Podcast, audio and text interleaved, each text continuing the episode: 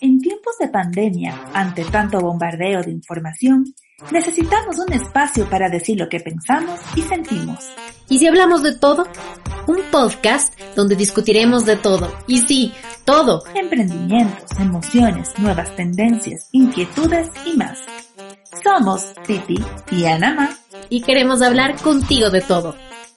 Hola, hola gente de Y si hablamos de todo. Hola Titi, ¿cómo estás? Hola, mi querida Namá, ¿cómo has pasado? Bueno, Todo muy bien. Bien, empezando un poco esta nueva temporada, me parece súper interesante. Hemos estado un poco perdidas por algunos temas personales, pero bueno, pues no podíamos dejar este espacio para, para regresar, para volver a algo que nos gusta tanto y es eh, justamente eh, este tiempo para dialogar, para hacer un poco de, de cosas ahí eh, de conversar, ¿no? De temas. Hay tanto que conversar. Yo digo, más allá del contexto de la pandemia que vivimos, es súper chévere tener estos espacios para, hablar de todo, de temas que son interesantes para nosotros y que sé que a quienes nos escuchan también, ¿no?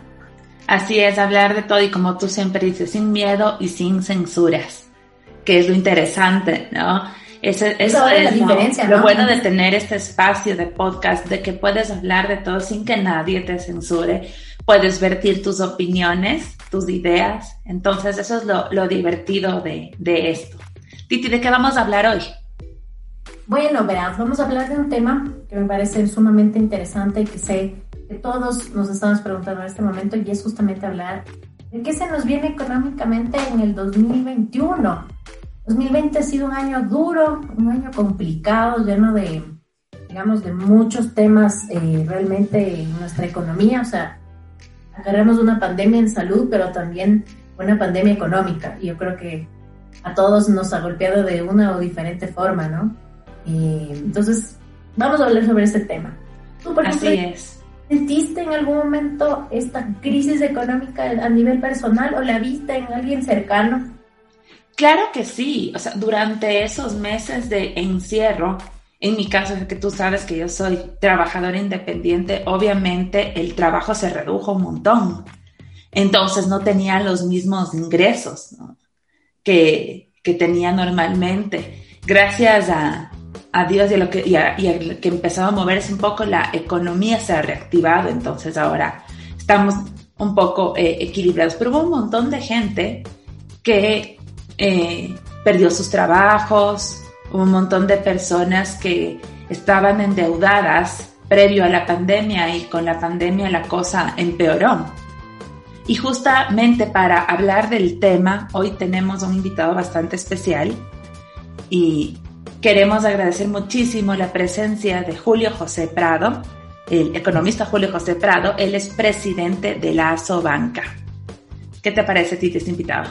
Es un invitado de lujo en realidad, porque creo que podemos encontrar como cifras reales y entender realmente en qué momento está la economía en nuestro país, me parece súper importante que todos sepamos, ¿no? Y sobre todo que seamos conscientes de que no es ya se acabó la pandemia, seguimos en una situación de pandemia y creo que va a tomar varios años salir de esto, ¿no? En eso creo que nos va a dar mayor razón eh, Julio José justamente. Exacto, y fuera también de esta pandemia del coronavirus, se viene también eh, una, yo, le digo así, la pandemia electoral. No, se sabe qué va a pasar con, con, el tema de gobierno, no se sabe de aquí al, al 11 de abril quién va a ser el gobernante de nuestro país y eso tiene muchísimo en ascuas a la gente, ¿no?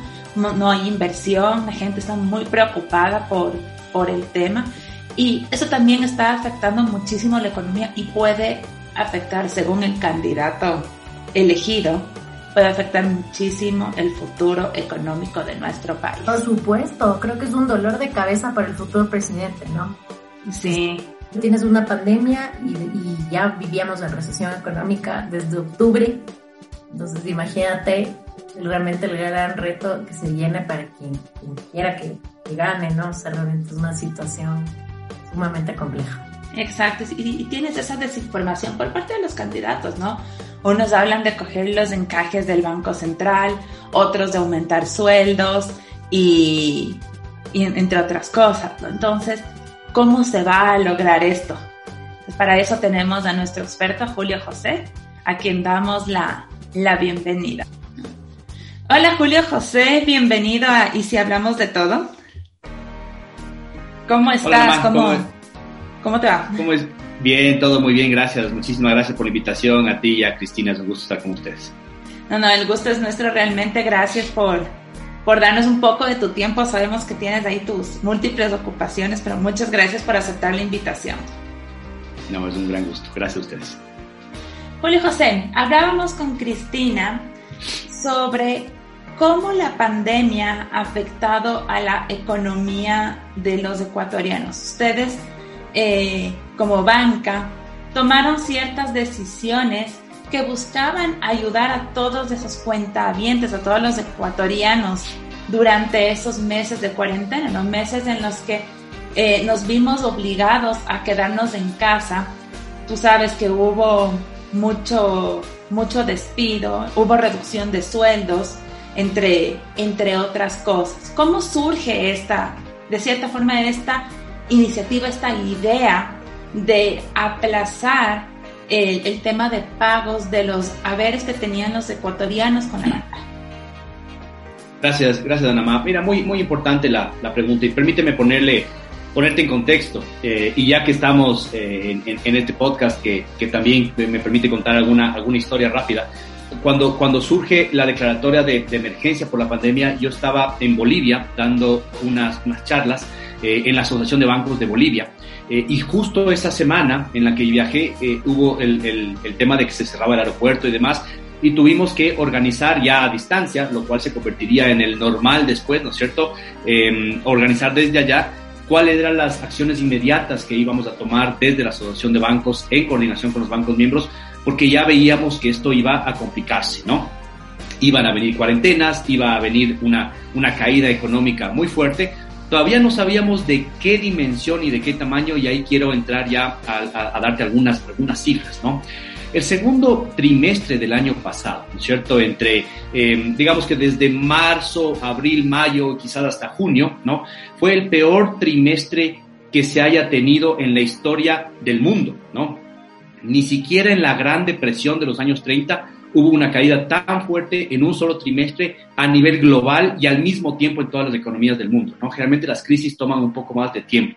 El Ecuador tuvo una caída de alrededor del menos 12% del PIB en ese trimestre, que dentro de lo que pasó en otros países de América Latina, Europa, del mundo mismo, no fue de los más grandes. De economías como la como la de la India, por ejemplo, tuvo caídas por encima del 28, menos 28%.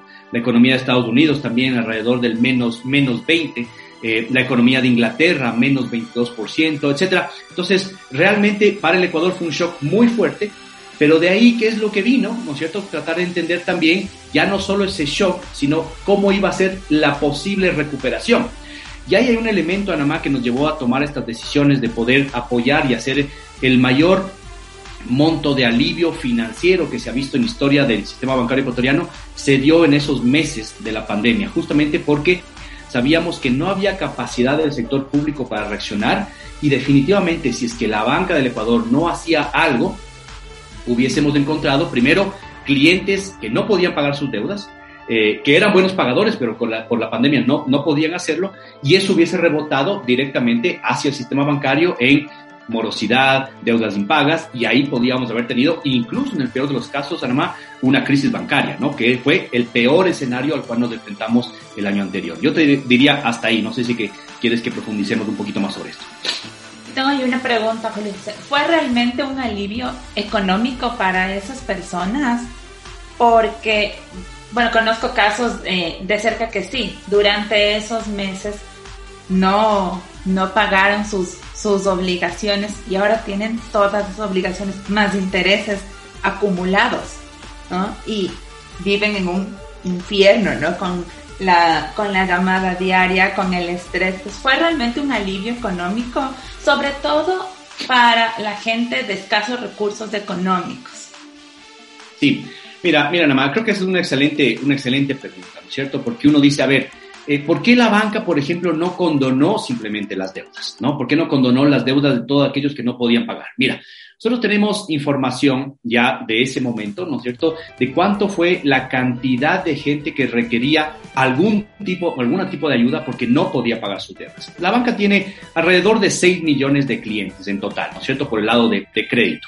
De esos 6 millones de, de, crédito, la cantidad de gente que no podía pagar sus deudas y que requirió algún tipo de, de alivio y de apoyo fueron 2 millones de ecuatorianos. Cuatro sí pudieron hacerlo con mucha complicación, etcétera y demás, pero se pusieron al día con sus deudas tratando de avanzar. Dos millones no podían. Imagínate si es que la banca a esas dos millones de personas que no podían pagar simplemente les condonaba sus deudas y dejaba de cobrarlos. Eso hay gente que dice, no, pero es que tenían que haberlo hecho porque la gente no podía pagar. De acuerdo, pero recuerden por favor siempre que el dinero que está prestado a esas personas no es del banquero, ¿no? Es de todos nosotros a través de nuestros depósitos. Entonces, si es que yo condonaba o la banca condonaba esa cantidad de dinero a esas dos millones de personas, hubiese significado que no había dinero suficiente para respaldar los depósitos. Y casi, casi que hubiésemos tenido que entrar en una moratoria de depósitos también, que eso ya es una crisis bancaria, ¿no? Entonces, obviamente no se podía hacer. ¿Qué es lo que sí se hizo, Anamaya? Aquí una aclaración, es varios tipos de figuras. Sobre todo, en la gran mayoría, más del 70% de los casos, fueron aplazamientos de pagos. ¿Qué son aplazamientos de pagos? Que tú no tengas que pagar las cuotas de tu deuda durante dos, tres o incluso cuatro meses en algunos bancos. ¿Por qué eso es bueno? Porque en el peor momento de la crisis, cuando no tienes trabajo, cuando no tienes ingresos, cuando se te ha caído tu fuente de ingresos, la banca te dice, no me pagues ahora, me pagas más adelante. Ahora, claramente, Ana ¿no cierto? Cuando tú aplazas una deuda, se hace más larga, ¿no es cierto? Entonces lo que va a pasar es que primero ese periodo de tres o cuatro meses que tú no pagaste, hay que recuperarlo después, ya se amplió, y adicionalmente hay muchas personas, millones de personas en realidad, que se acogieron ya no solo a un aplazamiento, sino a un, una reestructuración o un refinanciamiento, dependiendo cuál sea el caso. Y eso hace que tu deuda sea mucho más larga pero las cuotas que tienes que pagar van a ser mucho más chiquitas. Entonces, por decir cualquier número, en lugar de pagar tus cuotas de 500 dólares mensuales, por decir cualquier cosa, vas a terminar pagando cuotas de 200 dólares mensuales, pero en lugar de hacerlo en dos años, los vas a pagar en cuatro años. Claro que el interés total que vas a pagar es más alto, que ese es el costo del dinero en el tiempo, es una deuda, pero te facilita la vida ahora mientras logramos hacer la transición hacia algo que sea un poquito más manejable. Mm. Ahora con la reactivación de la economía, eh, ¿cómo ves tú la cosa? Complicado todavía, nada más. Eh, te soy sincero, mira, eh, si uno ve las cifras del Ecuador en términos de, lo que se estima que va a ser la recuperación económica, hay, hay, hay, tres variables que hay que tener en cuenta hoy por hoy. Y esto a cualquier emprendedor, a cualquier empresario, a cualquier joven que también nos escuche en este momento, creo que son las tres variables que hay que tener en cuenta. Primero, ¿Cuánto tiempo nos va a tocar eh, la recuperación? Es decir, hasta volver al nivel pre-crisis del año 2019, ¿cuánto tiempo nos va a tomar? El segundo elemento, ¿cómo va a avanzar el tema, ¿no es cierto?, la vacunación. Es esencial entender ese proceso. Y el tercer elemento, ¿qué va a pasar con el tema político y, y electoral de corto plazo? Esas son las tres variables que hoy por hoy tienen que estar en la cabeza de todo el mundo. Vamos con la primera. En el tema del crecimiento económico. El Ecuador está entre los países de América Latina que más tiempo le va a tomar volver al nivel precrisis. ¿ya?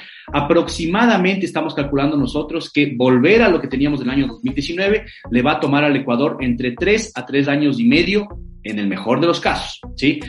Mientras que países como Perú, por ejemplo, que tuvieron una caída brutal de su economía, les va a tomar menos tiempo porque van a crecer más rápido. O Chile igual, que tuvo una caída muy fuerte, van a crecer bastante más rápido después. Bolivia igual, etcétera. Entonces esos países les va a tomar entre un año y medio a dos años, en el peor de los casos, el poder volver al nivel precrisis. Y el segundo elemento que se junta aquí es que ya sabemos que el Ecuador en términos de campaña de vacunación está en la parte más baja de América Latina mientras que esos países están avanzando bastante más rápido. Y el tercer elemento es que todavía hay mucha incertidumbre con respecto a qué tipo de modelo económico, político de desarrollo vamos a tener a partir del 24 de mayo. Yo creo que esos son los elementos que todo el mundo tiene que considerar para poder hacer una buena estrategia de qué es lo que debo y no debo hacer en un año tan complicado como este. José, ahora hay otro tema interesante también de tocar y es que retrocediendo unos meses más atrás, cuando ya empezó esta pandemia en el año anterior, el Ecuador ya atravesaba una recesión económica. Eh, recordemos más o menos desde octubre la situación súper compleja que vivimos en el Ecuador, un paro nacional, la conmoción nacional que tuvimos que vivir. Eh, y independientemente, pues ya se hablaba de estos temas y ya se ha visto varias acciones por parte del gobierno desde el 2019, incluso un poco antes, en las que definitivamente ya existían problemas económicos, se hablaba de todos estos temas, de todos estos desembolsos que se han dado a lo largo de este tiempo con el Fondo Monetario Internacional, con China, es decir, diversos ingresos económicos desde diferentes frentes. ¿Cómo asumir, eh, digamos, esta, esta economía? Evidentemente creo que el panorama está en lo que acabas de decir, un año súper decisivo, es el 2021, un año electoral, el presidente que venga va a tener que atravesar una cifra de PIB eh, relativamente complicada, eh, un tema de recesión económica. Entonces, ¿cómo entender este panorama incluso pre-pandemia en el Ecuador? Sí, Cristina, eh, muy importante ir para atrás, ¿no es cierto? Para tratar de entender qué tipo de crisis es la que tenemos y por qué estas crisis del Ecuador se están volviendo cada vez más recurrentes. Esta crisis actual del COVID no se podía prever, pero sí tenemos crisis en el Ecuador que cada vez nos golpean eh, de diferentes formas y evitan que el sistema productivo, que el gobierno, que el Ecuador en general logren ser más competitivos, desarrollarse y pensar a más largo plazo. Mira, la crisis más reciente que tuvimos antes de esta del COVID fue en el año 2015-2016, es decir, a la vuelta de la esquina, hace cinco años, ¿no? Esa crisis estuvo creada, ¿no es cierto?, o causada por dos factores, pero fue una crisis fiscal caída del precio del petróleo, ¿no es cierto? Que fue una caída muy fuerte en el mercado internacional y una apreciación del dólar a nivel internacional que hizo que nuestras exportaciones se vuelvan más caras y difíciles de vender. Esos dos elementos crearon una crisis fiscal solamente en el Ecuador, en el resto de América Latina no pasó. ¿Qué es lo que sucedió ahí? ¿No es cierto? Que nos dimos cuenta ahí en ese momento de la importancia de tener un gobierno que cuide bien sus finanzas, que tenga buenas reservas para poder sacarlas justamente cuando venga la crisis. Es decir, lo que hacemos todos nosotros, todos nosotros tenemos un fondo eh, de previsión, de ahorro por si es que llega a pasar algo, mínimo en algunos casos, más grande en otros casos, pero siempre tenemos algo, no nos gastamos todo. El gobierno en ese momento se había gastado todo y encima más se había endeudado. Entonces no había capacidad de poder hacer una política contracíclica.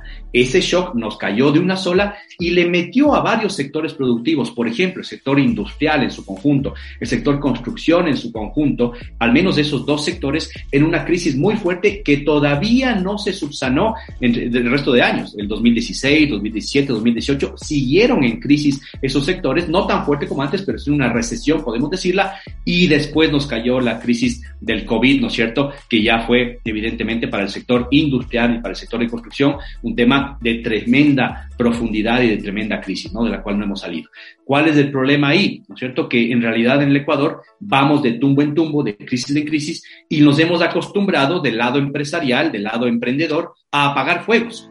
Eh, a, estar, a estar salvando los muebles, como decimos, ¿no es cierto? Y no logramos ver más allá. Esa es una problemática, Cristina, del Ecuador, sin duda. Y claro, lo que, lo que mencionas sobre el tema de la vacuna, yo en esta semana le comentaba a Namá y revisaba unas cifras interesantes que me, me parece chévere que se acaban desde las cámaras. Y justamente mm, eh, desde la Cámara de Comercio de Quito se señalaba que la recuperación económica va a requerir un mayor esfuerzo, porque por lo menos en tema de ventas privadas, solo en enero mencionaba el presidente de, de la Cámara de Comercio de Quito, hablaba de una caída del 16.1% comparado con el año anterior y una caída del comercio del 9.9%. Entonces, por lo menos si volvemos, si cerramos un poco la, digamos, la, la investigación y nos vamos hacia Quito, es la ciudad ahora, hoy por hoy más afectada por la pandemia, sigue siendo también la ciudad más afectada con, con caída de, de, las ventas y del comercio.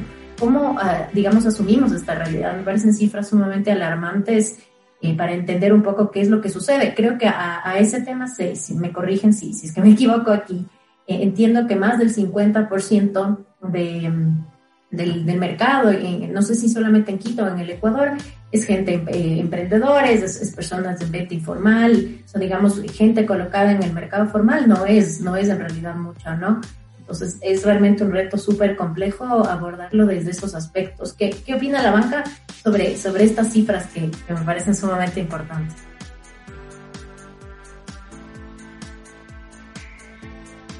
Eh, sí, Cristina, hay una, hay una problemática en, en, todo, en todo el Ecuador en términos de eh, el nivel de empleo, ¿no es cierto? Eh, hoy por hoy, con las últimas cifras que también generan ciertas dudas, pero las últimas cifras publicadas de empleo está claro que eh, el nivel de empleo formal en el Ecuador es bajísimo, ¿no? Está bordeando el 30 y pico por ciento.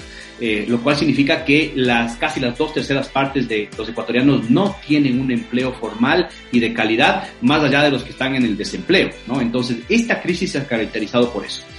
Yo antes de entrar, yo estoy cinco años en la asociación de bancos, antes de entrar a la asociación de bancos, eh, eh, yo estaba más bien en la, en la academia, en los temas de competitividad, de innovación sectorial e incluso innovación a nivel de ciudad, y tuve la oportunidad de estar muy metido en, en, en tratar de entender la ciudad de Quito, ¿no? Entonces, dado que tú mencionas esta, esta dinámica de Quito, te voy a contar qué es lo que veíamos ahí.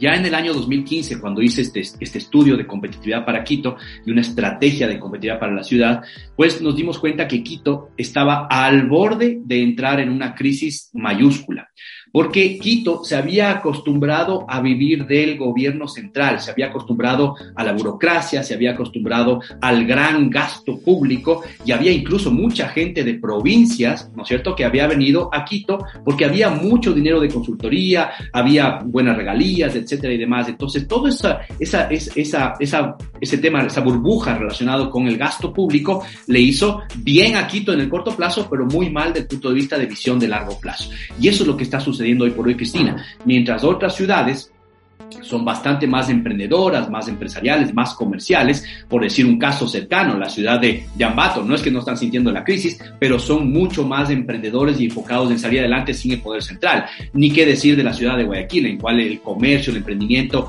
así sea informal, sale adelante, y lo mismo con la ciudad de Cuenca. Quito está metido en una, en una problemática, atado todavía sin saber bien por dónde va su vocación productiva y eso es lo que nos está pasando factura. No solo en Quito, a nivel del Ecuador. El gran problema del Ecuador, si tuviera que resumirlo yo, es que creímos de todo nivel, desde el gobierno, los empresarios, las cámaras, los gremios, pensamos que la dolarización era la panacea y que no había que hacer nada más y que estando dolarizados era suficiente. No, estar dolarizados es una camisa de fuerza que nos obliga a ser más eficientes, más competitivos, más abiertos al mercado, más innovadores. Y hemos trabajado prácticamente nada en ese lado, no solo del gobierno, del lado del sector privado ha habido una falla muy grande de poder empujar esas agendas de competitividad desde lo privado.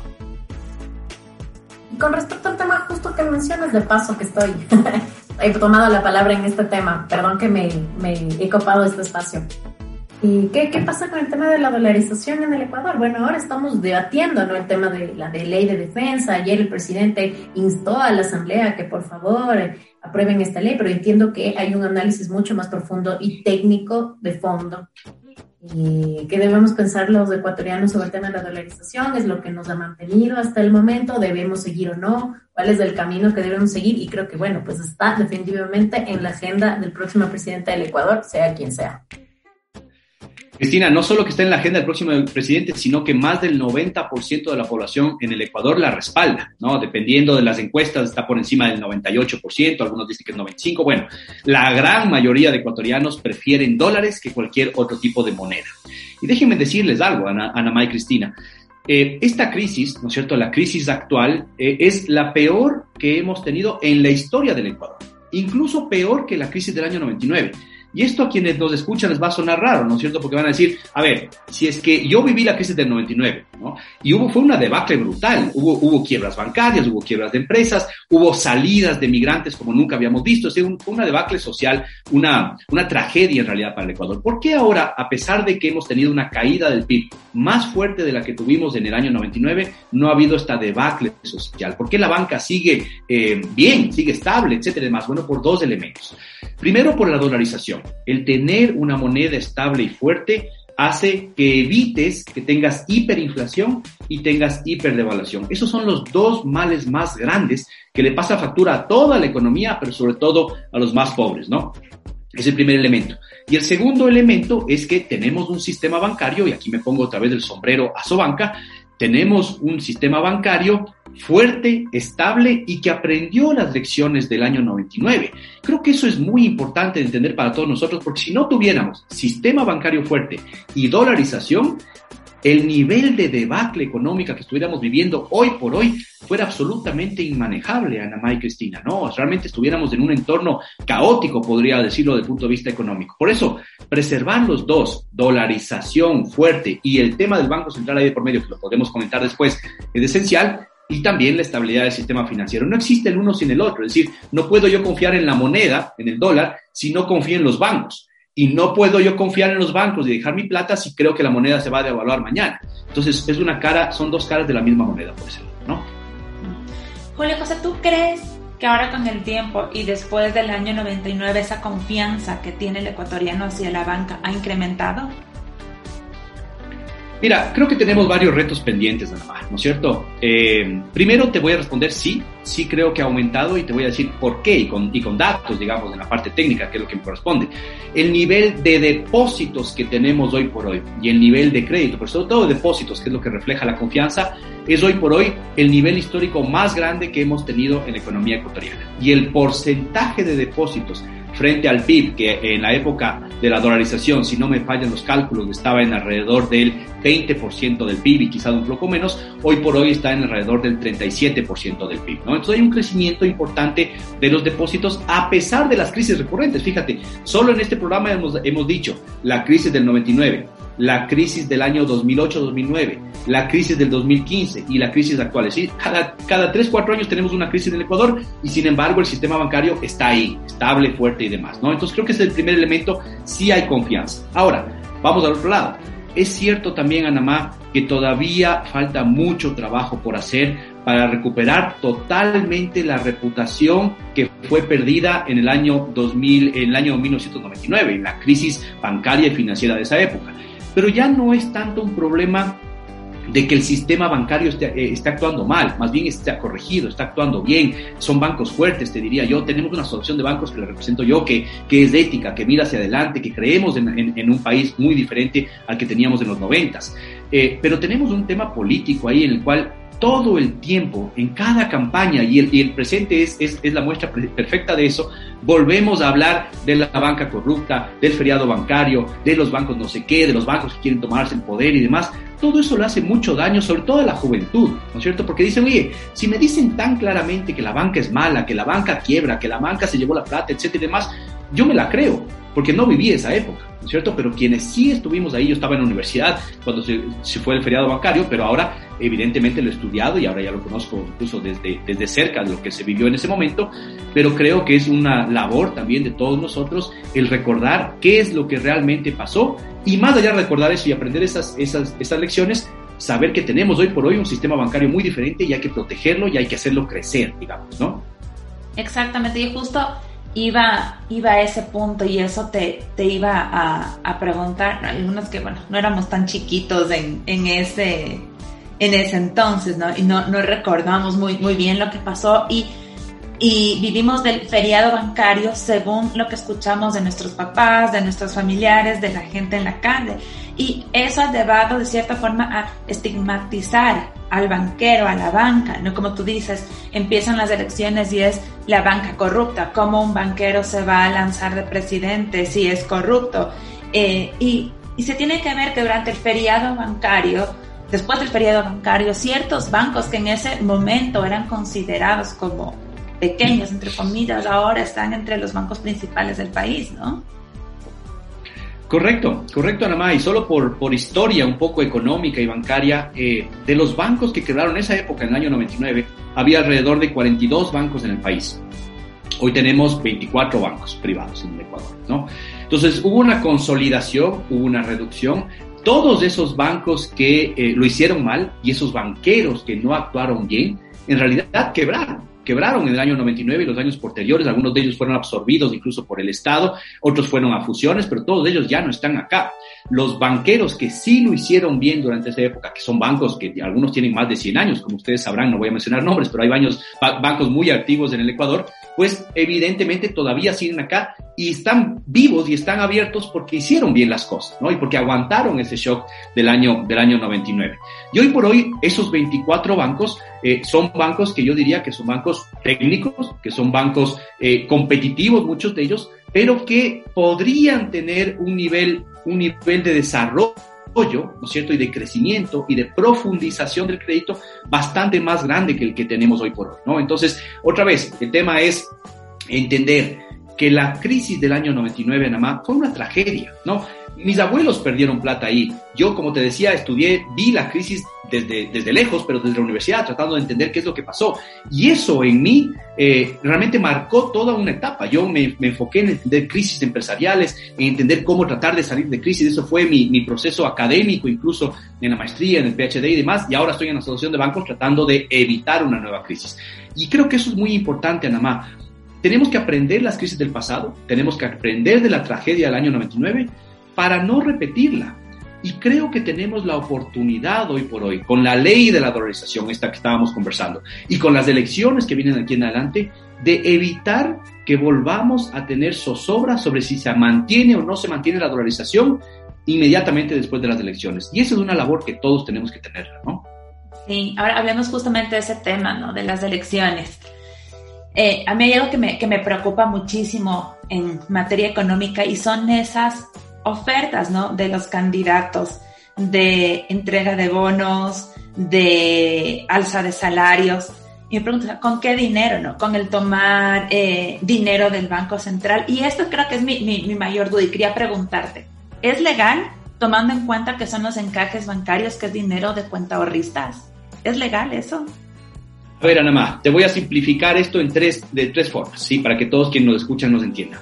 Para tomar dinero, o llamémoslo así, usar dinero, entre comillas, del Banco Central, hay tres formas. La correcta, la fraudulenta y la incorrecta o inadecuada. ¿Ya? ¿Cuál es la correcta?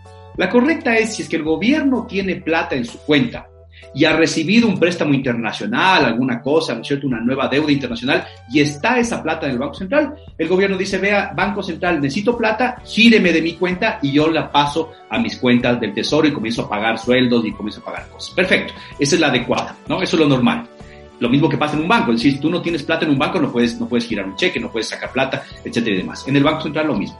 ¿Cuál es la fraudulenta? La fraudulenta y que es ilegal hoy por hoy y tiene que seguir siendo ilegal es el gobierno ve y dice, mira, por ahí hay plata de los bancos que no están utilizando, por ahí hay plata de los municipios que parece que también andan sin, gastar mucho, sin invertir. Vamos a tomar temporalmente, entre comillas, de esa plata y por favor, Banco Central, acredítame en la cuenta del Tesoro, que es la cuenta del gobierno, en el Banco Central. Eso no se puede hacer, Anamá. Alguien lo propone, pero es ilegal, es, es, antiético incluso, no se puede hacer, ¿no? Un banco tampoco puede pasar tu plata eh, y decirle ahora te paso de Anamá a la cuenta de Cristina, no, tú le puedes demandar al banco y el banco tiene que devolverte la plata. Y eso es lo mismo en el Banco Central. Y la tercera forma es una forma que se inventaron en el año 2014 de hacer emisión inorgánica en medio de la dolarización. Y es básicamente la, la siguiente, Anamá el gobierno no tiene plata y le dice al Banco Central, no tengo plata, pero póngame platita en la cuenta mía de que yo tengo ahí con usted en el Banco Central, que se llama la cuenta del Tesoro. Y el central le dice, bueno, pero usted no tiene plata. Bueno, yo le pongo unos papelitos en la parte de su activo y le voy a poner unos papelitos para que respalden eso que usted me va a poner. Inmediatamente el Banco Central ha creado dinero y le ha puesto plata en la cuenta del gobierno. El gobierno paga sueldos, paga deudas con esa plata, suben los depósitos, sube el encaje bancario en el Banco Central y, y, y ahí hemos perdido todo porque hay más plata supuestamente la economía que circula, pero el Banco Central tiene menos billetitos para poder respaldar ese dinero. Ese es el verdadero problema y por eso es inadecuada esa forma también de hacer lo que llamamos expansión monetaria o emisión inorgánica en dolarización. No se debería hacer nada. Ahí hablamos de la liquidez, ¿verdad, Julio José? Ese sería capaz el, el mayor problema del cual nos podríamos enfrentar. Sí, mira, de, dos lados, Cristina. La liquidez del Banco Central, que es la liquidez agregada de la economía, y la liquidez bancaria, digamos, ¿no? Y aquí les voy a decir una cosa. Mientras peor se comportaba el Banco Central durante los últimos años, ¿cierto? Algo se ha corregido en los últimos tres, cuatro años, pero durante la última década se comportó muy mal. El nivel de cobertura que tenía el Banco Central para poder respaldar los depósitos de la banca privada, de las cooperativas, del, del propio gobierno, del IES, de los GATS, etcétera, en el Banco Central, llegó a un punto tan bajo que estuvo cercano al 20%, ¿no? Es el peor de la historia. Es decir, si alguien iba a sacar plata, solo había el 20% que estaba respaldado por el Banco Central. Era realmente preocupante, ¿no? Ahora ha mejorado y estamos alrededor del 50%, lo cual todavía es bajo porque debería estar en 100. Si tú comparas con el sistema bancario, el sistema bancario, ¿no es cierto?, presta plata y como presta plata que es de los depositantes, no es que tiene que tener encajado y guardado el 100%, que ese es un error, pero sí debe tener un muy alto nivel de liquidez.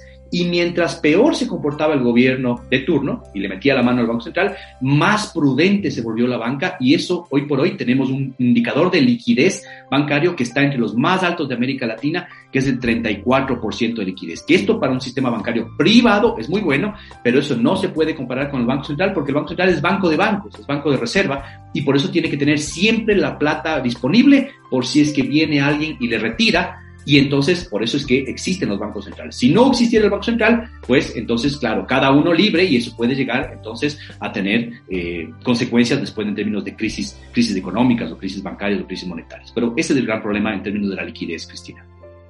Mm, interesante. Julio José, ¿qué esperar para lo que queda del año en materia económica? A ver, eh, si frotamos un poquito la, bolita de cristal y tratamos de, alejarnos de especulaciones, Anamá, que es lo que creo que todo el mundo debería tratar de hacer, creo que vamos a estar separados en dos partes del año, ¿no? Definitivamente separado por los temas relacionados con las elecciones. Es decir, vamos a tener un presidente hasta mediados de este año y un nuevo presidente a partir de junio de, de este año, ¿no? Entonces, básicamente toda la segunda mitad. Creo que ese va a ser el punto de quiebre en términos de tratar de saber si es que vamos a ir por un tipo de modelo o, otro tipo de modelo, ¿no? Creo que hoy por hoy va a estar dividido entre un modelo más empresarial, más liberal y un modelo más pensado desde el punto de vista estatal. No voy a decir cuál es bueno y malo, ¿no es cierto? Creo que ya todos intuyen cuál es, cuál es mi visión y, que, y, qué es, cuál es mi preferencia en términos de modelos económicos, sin importar cuál es el presidente. Es un modelo más hacia lo liberal, hacia lo empresarial, hacia la apertura, con un enfoque social también que es esencial, pero que creo yo que tendría que tener una visión hacia la reactivación productiva bastante más fuerte. ¿Y qué esperar ahí?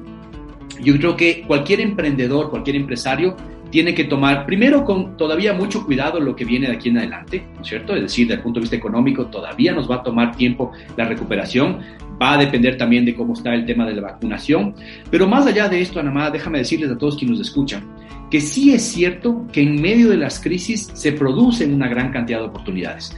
Pero no es cierto que las oportunidades son para todos. Las oportunidades hay que buscarlas, hay que trabajarlas, hay que aprovecharlas.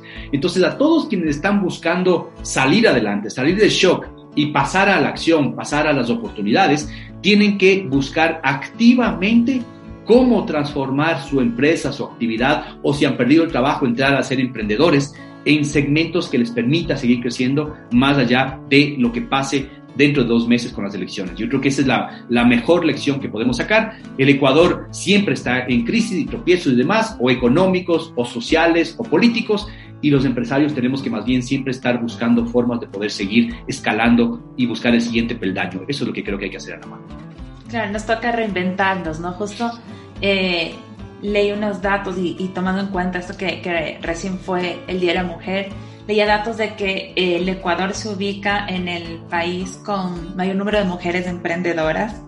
Somos número uno en Latinoamérica en emprendimiento, pero creo que estamos en el puesto 99 en innovación no, nuestros emprendimientos no sobreviven, ¿no? Entonces, ¿tú crees que puede ser justamente por esta, por este tema de incertidumbre, como tú dices, por este saltimbanqui de cierta forma que tenemos económicamente?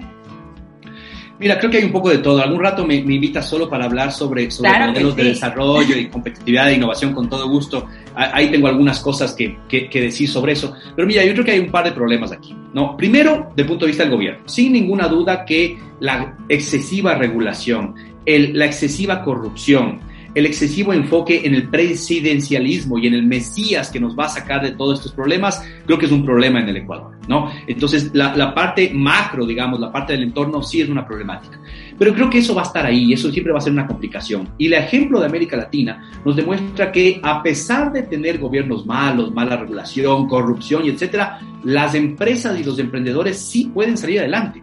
¿Y qué es lo que tienen que hacer? Tienen que estar conscientes desde el lado empresarial, tenemos que estar conscientes desde la sociedad, del lado empresarial, académico, es decir, todo lo que no sea gobierno, que nosotros tenemos la capacidad de poder hacer cambios. Pero ¿cómo lo podemos hacer? Tenemos que juntarnos, tenemos que colaborar, tenemos que pensar que este no es un juego de suma cero, en el que tú ganas, yo pierdo, tú pierdes, yo gano. No, los dos podemos ganar si nos juntamos, dos y dos, ¿no es cierto?, hacen sinergia y básicamente comenzamos a ver nuevas oportunidades a través de la colaboración. Eso es lo que se llama competitividad, eso es lo que se llama innovación colaborativa y es lo que más nos está faltando en el Ecuador. Dejar de pensar que los gobiernos son los que nos van a resolver los problemas, sino que es parte también de los gremios, de los sectores productivos, de la prensa, de la academia y obviamente de las empresas, el poder buscar esas oportunidades para salir adelante. Eso lo han hecho eh, Colombia, por ejemplo, ¿no es cierto? Que tiene un sistema empresarial muy, muy activo y por eso que Colombia, 20 años después, nos está realmente dando una pelea tremendamente fuerte al Ecuador en todos los productos en los cuales competimos, ¿no? Porque son, no es que son mejores que nosotros los productos, tenemos mejor calidad nosotros, pero es calidad natural. En cambio, ellos los venden bien, los potencian, colaboran, público, privado, etcétera. Entonces, eso lo podemos conversar también en algún otro podcast, eh, Ana y Cristina. Julio José, ahora que toca el tema, que tocas el tema de Colombia, digo yo pensando, ¿no? En Colombia, justo nuestro país vecino, tiene reservas económicas. ¿Es posible que Ecuador en algún momento pueda llegar a tener reservas económicas? Realmente es una cosa súper complicada. No, sí es posible, mira, porque si miramos la historia del Ecuador reciente, en hasta el año 2006 hicimos bien la tarea. Entre el año 2000 y el año 2006, 2007, el nivel de reservas que tuvo el Ecuador, ¿no es cierto?, era realmente alto, ¿no es cierto? Estaba, estaba por, por, por encima eh, de los 6 mil millones de dólares en ese momento, lo cual frente al PIB era muy alto, ¿no? Eh, y ¿De qué eran esas reservas? Eran básicamente reservas que se llamaban fondos de estabilización, fondos petroleros, etcétera y demás. Entonces, mientras el precio del petróleo estaba por encima de lo estimado, todo ese excedente iba a algunos fonditos. Y esos fonditos se alimentaban para cuando hay una crisis. ¿Qué pasó, Cristina? Que en el año 2007, perdón, 2008, hubo una crisis global, la crisis de los Estados Unidos, la crisis subprime, como se llamó, ¿ya? Nos pegó esa crisis del Ecuador, no tan fuerte, pero el gobierno anterior utilizó plata de esa reserva, de esas, de esas reservas eh, internacionales, no son bancarias sino internacionales, para poder hacer política contracíclica. Está bien, para eso era la reserva.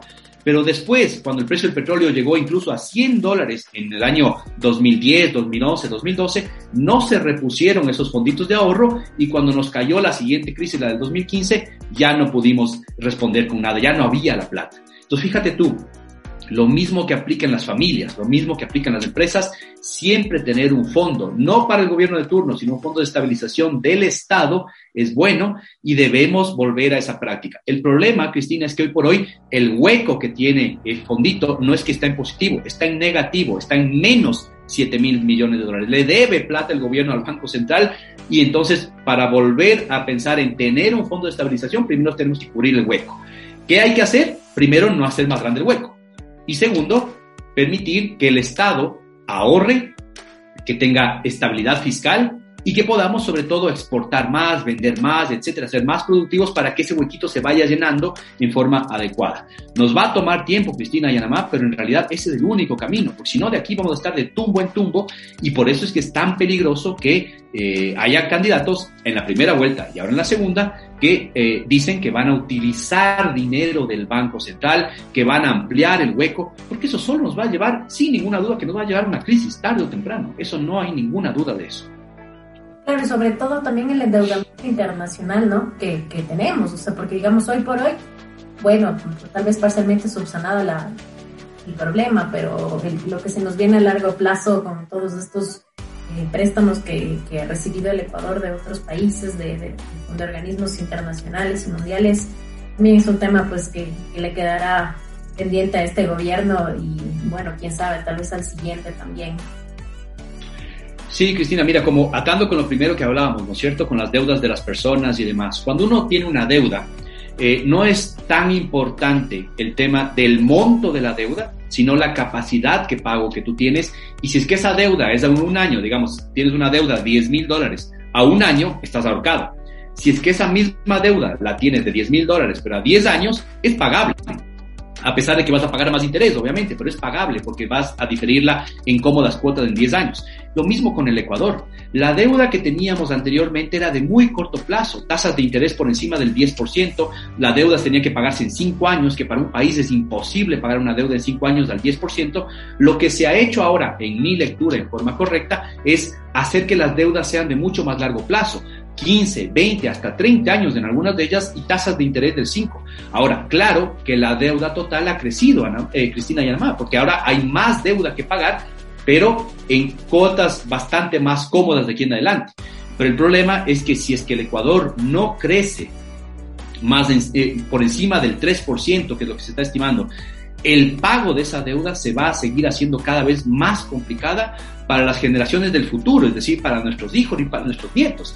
Ese es el gran problema. Y el Ecuador crece, en el mejor de los casos, el promedio de crecimiento del Ecuador de los últimos años es del 3%, 3,5%, mientras que economías como la peruana crecen al 7, 8%, mientras que eh, Colombia crece en forma sostenida al 5%, 6%. Entonces, nos están pasando como un Ferrari por encima. Y nosotros creemos que con hacer pequeñas cosas, pequeñas parches en la economía es suficiente. No, hay que trabajar en una agenda de competitividad y desarrollo absolutamente diferente a la que tenemos hoy por hoy, porque si no, eso nos va a pasar factura también en lo económico, en lo bancario, en lo financiero.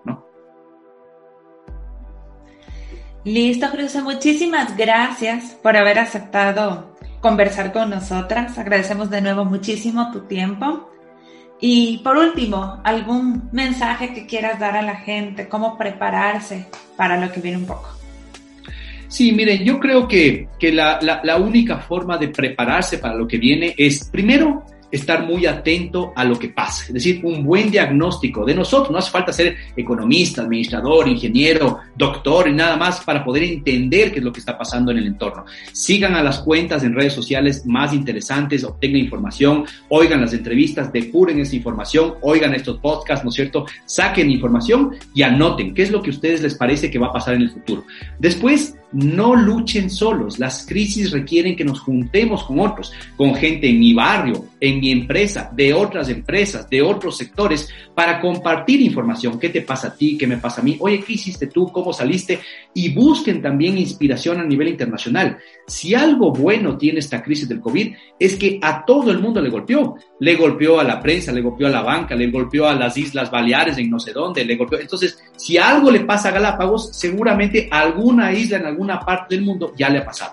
Si algo le pasó al sector construcción en el Ecuador, seguramente lo mismo ya le pasó a otro sector en otro país. Y lo mismo para todos nosotros, ¿no?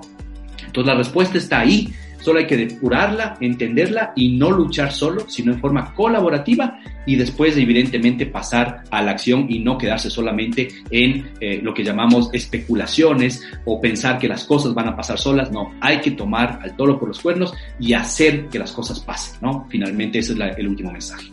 Muchísimas gracias, Julio José. Y bueno, con nosotros será hasta la próxima. Un abrazo para todos.